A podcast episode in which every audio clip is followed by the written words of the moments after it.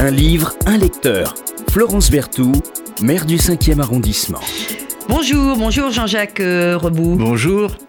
Euh, je suis ravie de vous accueillir, euh, ravie de vous accueillir pour euh, parler d'un monument euh, de la littérature euh, qu'on n'étudie plus, hein, euh, hélas. Je ne sais pas s'il a été vraiment étudié en fait. et vous avez raison, je ne sais pas s'il Ouais. a vraiment été étudié. Le sang noir de Louis Guillou, qui pourtant, quand le livre était sorti, était considéré par ses pairs et les plus grands, dont Gide, etc., Oui. comme un monument euh, absolu. Quelques mots sur votre parcours, parce que à chaque fois que Oui, alors- j'accueille des lecteurs, Oui. c'est bien de, de- de- de découvrir aussi le, le parcours euh, du, du lecteur, parce que Oui. c'est le lecteur aussi qui fait le livre. hein. Oui, Ça n'est pas que, mais complètement, que oui, l'écrivain, c'est le lecteur qui apporte euh, son imaginaire. Bon, alors vous, vous devez y apporter d'ailleurs un sacré euh, imaginaire, puisque euh, j'ai vu, cher Jean-Jacques B- de, euh, cher Jean-Jacques Rebout, pardon, euh, que vous aviez eu euh, plusieurs métiers. Oui. Bon, alors, instituteur, ouvreur de cinéma, vous avez travaillé à la poste, vous avez animé des ateliers d'écriture, et puis alors vous avez euh, terminé euh, dans, l'édit- dans les éditions. Enfin, terminé, Ouais. d'ailleurs, le mot est impropre. Je n'ai pas encore, à, pas tout à fait terminé. Oui, j'ai fait, j'ai été éditeur par accident parce qu'à deux moments dans ma vie, en 90 et en 2000, euh, je ne trouvais pas d'éditeur pour mes romans et voilà. Donc euh, j'avais, j'avais eu une expérience d'éditeur de poésie euh, à l'âge de 20 ans. J'avais une revue de poésie qui avait duré 4 ans et donc j'avais, j'ai monté une, une première. Caen? À Caen, ouais, dans le Calvados. Voilà. Et donc j'ai monté une première maison d'édition qui s'appelait Canaille, euh, qui a, qui a duré 4 ans, qui a été rachetée par les éditions Baleine euh, au moment du succès du Poulpe. Oui. Et puis en Très 2000 connu, les éditions Ouais, Baleine. ouais, ouais, ouais. Et- puis, et alors? euh, Et puis après, en 2005, euh, j'ai remonté une autre maison d'édition qui s'appelait Après la Lune, qui a duré 4 ans, qui a duré 5 ans. Et qui va renaître un peu, mais euh, c'est pas l'en- l'endroit pour en parler. Alors vous avez, euh, vous êtes, euh, vous êtes aussi écrivain, vous nous l'avez dit, Mm. notamment, notamment vous avez euh, publié le massacre des, des innocents, c'était en 95. Oui. Voilà, vous aviez eu euh, euh, le trophée euh, 813. 813. Alors c'est quoi le trophée euh, 813 Alors, euh, du meilleur roman 813, c'est une association, c'est un hommage euh, à Maurice Leblanc, euh, un roman qui s'appelle Le secret de la chambre 813. C'est une, une, une association de mordus du polar euh, où il peut pas y avoir plus de 813 adhérents. Voilà. Alors vous, vous, vous êtes, euh, vous êtes vous aussi un mordu du polar. On va pas parler de ça euh, aujourd'hui, mais vous organisez notamment de, de formidables balades policières euh, dans le cadre du festival Oui. euh, euh, Quartier du, du Lille. Et puis vous avez créé en 2000 le premier feuilleton du troisième millénaire. C'est quoi ça hein? Alors c'était c'est un livre qui est né dans une coquille de Ouest France. J'étais à Pordic dans les Côtes d'Armor avec deux auteurs qui s'appelaient Michel Chevron et Mouloud Akouche. et il y a eu une coquille ce jour-là. Mouloud Akouche est devenu Moulard Dakarche. et euh, dans le train du retour, on a déliré à trois en disant on va on va créer un personnage. Donc c'était l'histoire d'un type trop gros qui doit perdre 13 kilos pour que sa fiancée l'épouse, sa fiancée Pénélope. Ah et oui. hélas, il y a eu que six épisodes. voilà. Mais il faut les continuer. Alors, Jean-Jacques Rebout, euh, vous venez nous parler euh, du sang noir, le sang noir de Louis euh, Guillou.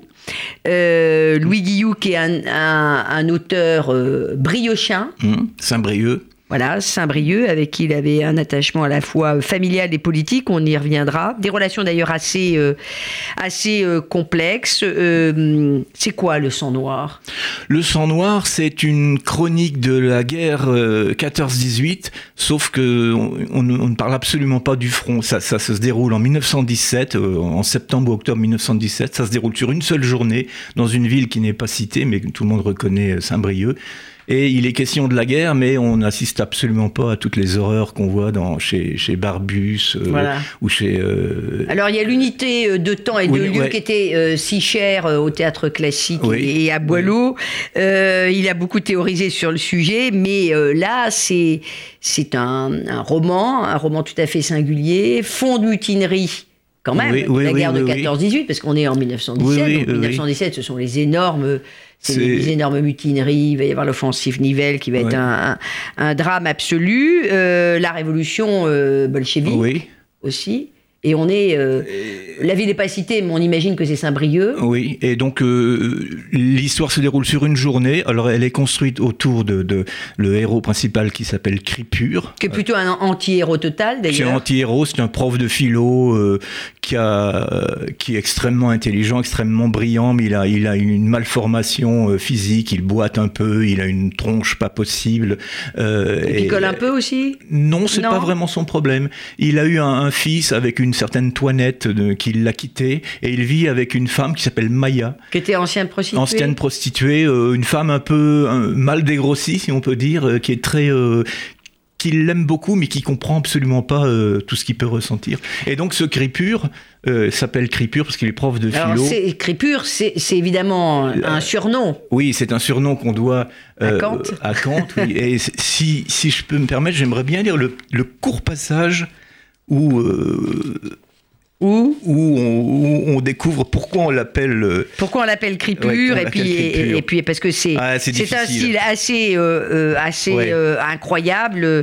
euh, Donc, il dans a- cette il a- petite ville de de, de, de, province, Crépure, euh, qui est pas forcément d'ailleurs très très sympathique, mais au-delà de ça, il y a une espèce de beauté dans la déchéance aussi de ce personnage. Complètement, c'est- Alors Crépure, la critique de la raison. Oui, alors, page 199, nous on est dans la classe, donc. Dans Folio, hein, Voilà. parce que euh, le, le- Il y a- le roman de Guillou, Le sang noir, avait été publié à l'origine.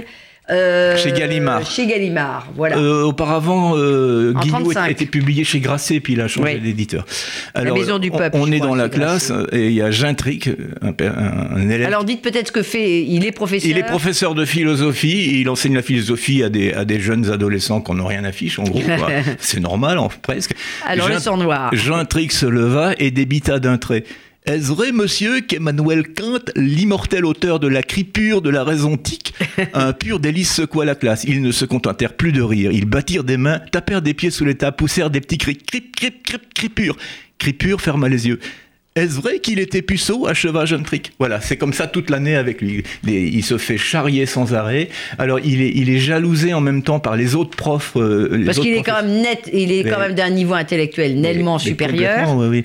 Et il y a deux profs qui sont les, les, les, les, pivots du, du livre. qui- Il y a Nabucé et puis, euh, et puis euh, comment s'appelle l'autre euh, J'ai un trou de mémoire. Enfin, Voilà. ben, bref, deux Ouais, professeurs, ouais. deux collègues Ouais. de ce Crépure. Qui sont jaloux de lui, euh, parce que Crépure, il écrit aussi une, il a une œuvre qu'il écrit qui s'appelle la, Crestoma, la Crestomatie euh, du désespoir. C'est un des petits re- recueils, un peu aphorismes qui recueillent ça et là.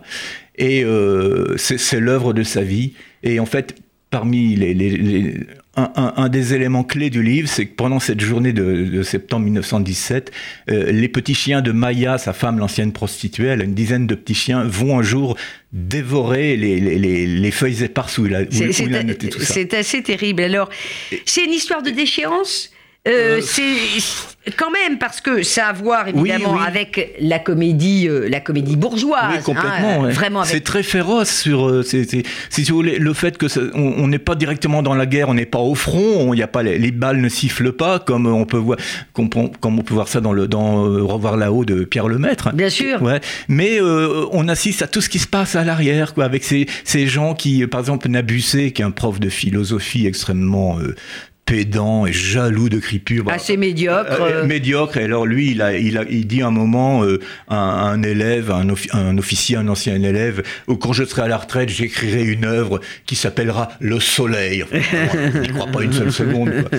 Et donc, euh, euh, Je, je voudrais revenir juste oui. un instant sur cette question quand même de déchéance, parce que Oui. euh, quoi que vous en disiez, elle est quand même assez présente dans, dans le sang noir de, de, de- de Oui. Louis Guillou. On reviendra peut-être sur le, le Mm. parcours aussi assez incroyable de ce Louis Guillou, de, cette, de ce grand Mm. auteur. Euh, je, je disais, il y, a la, il y a la comédie bourgeoise et la farce noire, mais il y a aussi euh, la déchéance quand même d'un- homme qui Mm. peut-être au moment cruciaux, il est supérieurement intelligent, mais est-ce qu'il n'a pas manqué euh, à la fois de chance, à la fois de caractère et Oui. de confiance oui, ben, Est-ce que pas- c'est pas aussi, euh, ça ne renvoie pas à notre propre destin, Mais notre manière de conduire nos vies? Et concernant Cripure, qui, qui est un personnage de fiction, euh, pe- peut-être qu'il n'est pas né au bon moment. Alors il faut dire aussi que Cripure est un... Pour Est-ce que c'est vraiment un personnage de, de- de fiction? On Non, dit que, je- c'est- que, que l'auteur Guillou euh, Oui, alors il s'est beaucoup ins- inspiré, il s'est de, de ses inspiré de, son camarades. prof de philo et de morale en troisième qui s'appelait Georges Palland. Voilà. Euh, un autre écrivain célèbre, euh, à savoir Céline, s'est intéressé aussi à ce personnage-là. Et Georges Palante, euh, c'est un, un, type qui était brillant et qui s'écrit pur en fait. Et il s'est suicidé avec un revolver que lui avait prêté Louis Guillou. Oui, c'est pour ça. Donc là, la, la, la, fiction rejoint la réalité. La fiction rejoint la réalité.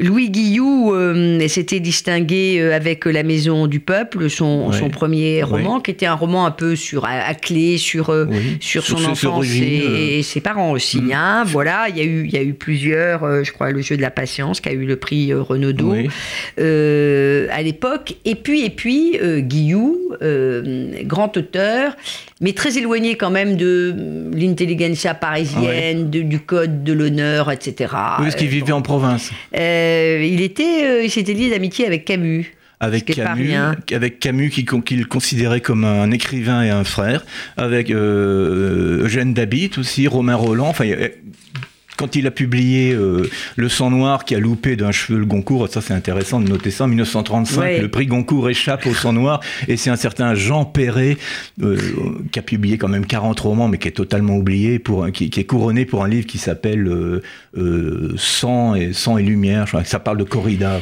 Alors il, il dénonce évidemment les pharisiens, il méprise...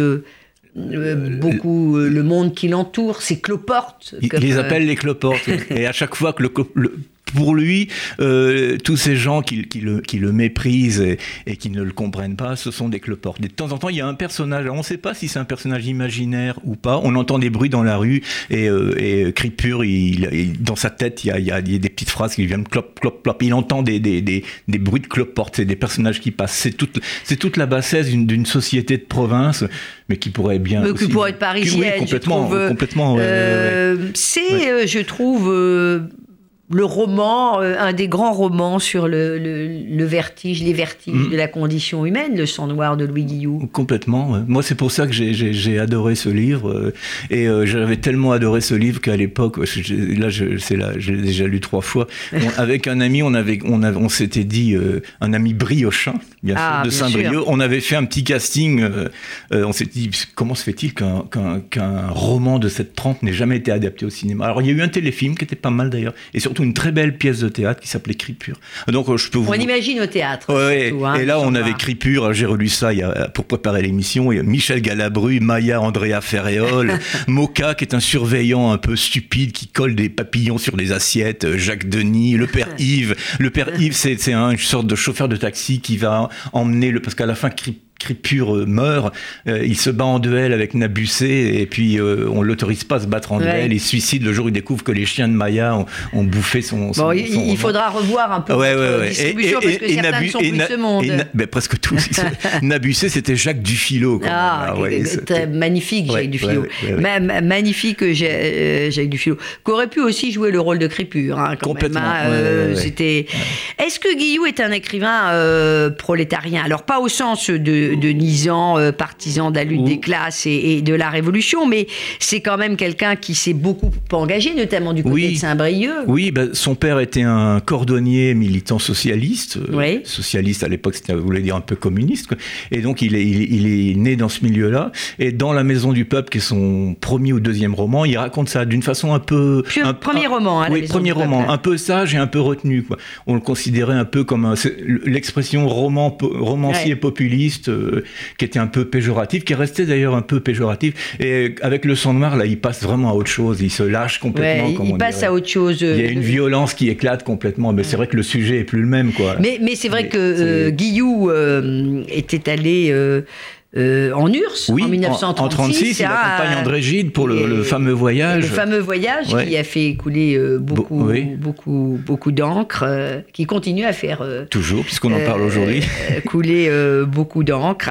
mais il s'est engagé toujours en marge des, des écoles et des partis. Euh, Guillou. Oui, c'était un, un, peu comme. C'était un personnage. Moi, je, je, vais pas dire je me reconnais dans ce personnage-là. Euh, c'était quelqu'un qui était extrêmement, euh, un peu solitaire. Euh, peut-être parce que c'était peut-être dû au fait qu'il vivait en province et qu'il a quasiment jamais quitté Saint-Brieuc, puisqu'il est, né là-bas, il y est mort, et puis euh, il, y a une maison là-bas, il y a une résidence d'écrivain qui s'appelle la résidence euh, Louis Guillou. Donc peut-être qu'on peut expliquer ça un peu pour cette raison-là.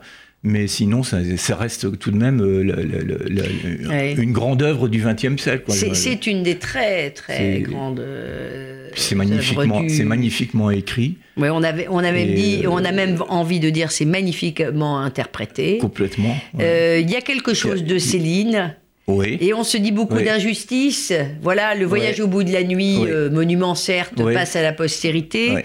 Et euh, le sang noir euh, de Louis Guillou n'est pas passé à la postérité pour des raisons, de mon point de vue, assez, assez incompréhensibles. Je trouve aussi, Parce que c'est un archétype, évidemment, que ce personnage de, de Crépure. Et puis encore une fois, ça renvoie vraiment au vestige, au vertige, pardonnez-moi. Oui, oui. Joli lapsus, lapsus révélateur. de, de, de, la condition euh, humaine, des déchirures. Oui, oui. Euh... Non, puis si le sang noir ne passe pas à la postérité, ce qui est ce qui est approuvé par rapport à Céline, c'est que bon, il y a évidemment le fait que Céline c'est un personnage sulfureux pour le moins. Bien quoi. sûr, donc, bien voilà, sûr. Donc, euh, chez, chez Guillaume, il n'y a pas ça. Quoi. Il n'y a pas ça euh, chez, chez, chez, chez Guillaume. Le sang noir de Louis Guillaume. Merci beaucoup euh, Jean-Jacques Rebout d'être venu nous faire découvrir, Merci. découvrir ce monument, le sang, le sang noir qui se passe. On peut le montrer, non En 1917. Hein voilà, regardez, voilà, lisez le le sang noir. Euh, aux éditions euh, Folio. Chez Folio, 602 pages de, de bonheur. Euh, voilà, magnifiquement euh, écrit, et puis une, une lecture de 1917 euh, à l'arrière, si j'ose dire. Voilà. Merci. Un livre, un lecteur. Florence Berthoud, maire du 5e arrondissement.